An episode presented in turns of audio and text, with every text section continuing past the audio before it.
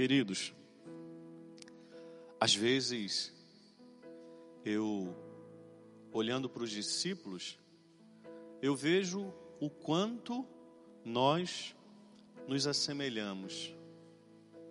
Aqueles homens amavam o Senhor, aqueles homens tinham caminhado com o Senhor, aqueles homens conheciam o Senhor, mas na hora da dificuldade não reconheceram. Passaram a noite toda tentando pescar alguma coisa e nada pescaram. Jesus apareceu para eles na hora da adversidade e eles não o reconheceram. Mas bastou Jesus dar a eles uma ordem, bonito, eles obedeceram. Ali muitas vezes eu me eu não me assemelho aos discípulos. Muitas vezes eu não obedeço ao Senhor. Mas bastou Jesus dar uma ordem e eles disseram: É o Senhor. Aí eu preciso aprender com os discípulos. Eu ainda estou na fase de não reconhecer Jesus. E quantas vezes nós somos assim? Estou falando para vocês que acompanham em casa, mas essa pregação serve para mim, em primeiro lugar. Quantas vezes, diante das adversidades da minha vida, eu não reconheço o Senhor? Talvez sirva para você. Todos nós estamos passando uma dificuldade comum, essa é uma verdade. Todos nós estamos passando por essa quarentena, por essa enfermidade. E quantas vezes nessa hora nós não reconhecemos o Senhor? Que tenhamos um olhar espiritual para reconhecer Jesus em meio às dificuldades. Que tenhamos um olhar espiritual para reconhecer Jesus e ouvir, ouvirmos a sua voz. Eles ouviram Jesus. E quando Jesus deu uma ordem, eles obedeceram. Lançai as redes e vocês vão encontrar. O nome disso é fé. Eles ainda não tinham visto os peixes. Mas Jesus diz: lançai a rede. Mas Jesus ele foi específico: lançai a rede ao lado direito do barco e vocês vão encontrar os peixes.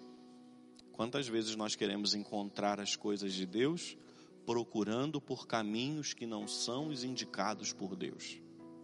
Quantas vezes nós queremos encontrar a conversão da nossa casa? Quantas vezes nós queremos encontrar um, um, um, um pedido que fazemos a Deus e uma bênção, um milagre, ou seja, o que quer que seja? Mas nós não, não procuramos segundo aquilo que Deus nos pede. Ainda vivemos querendo que Deus faça a nossa vontade. Jesus disse para eles: lança a rede. E eles lançaram. E ali eles ficaram surpreendidos com a quantidade de peixe. Queridos, se nós nos assemelhamos ao, aos discípulos, porque eles não reconheceram o Senhor, nós também podemos nos assemelhar aos discípulos, porque eles obedeceram o Senhor. Não seja depreciativo e pejorativo, achando que você só vai se assemelhar naquilo que não é bom, porque não é verdade. Se nós nos assemelhamos naquilo que não é bom, nós também temos a capacidade de nos assemelhar naquilo que é bom. Que você possa obedecer o Senhor. Mas para obedecer, é preciso ouvir.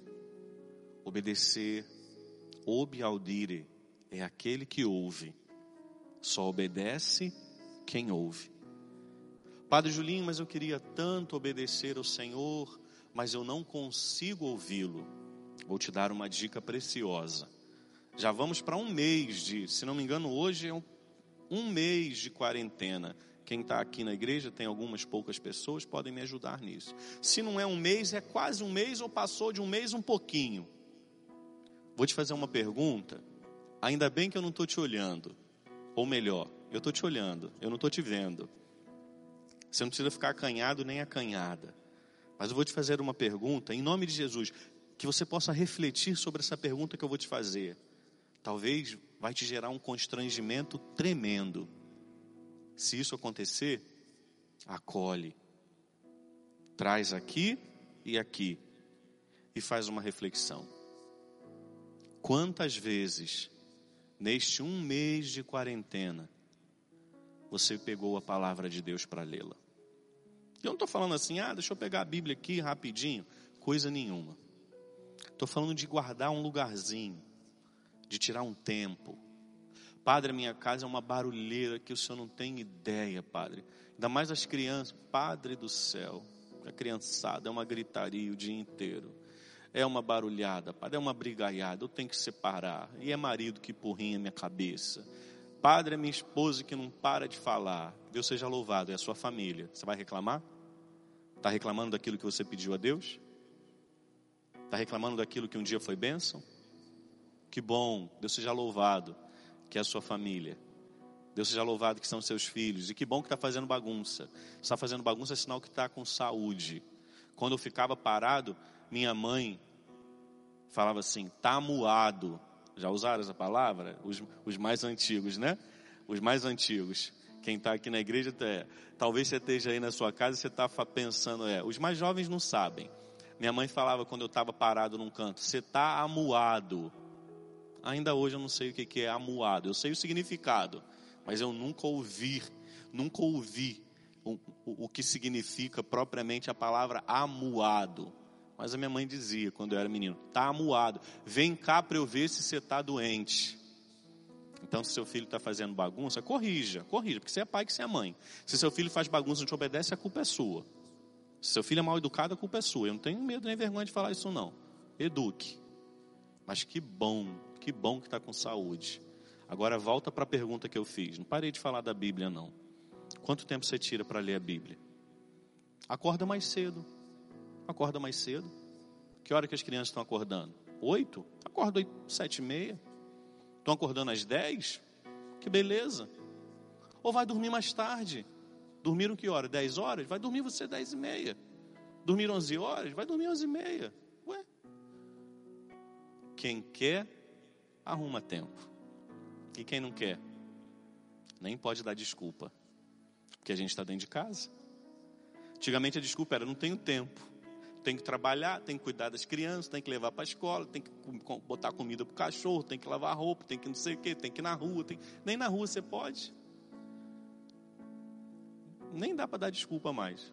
Falta de tempo não é, e nem a correria, porque a gente está em casa o dia todo. Então, queridos, volta no que eu disse.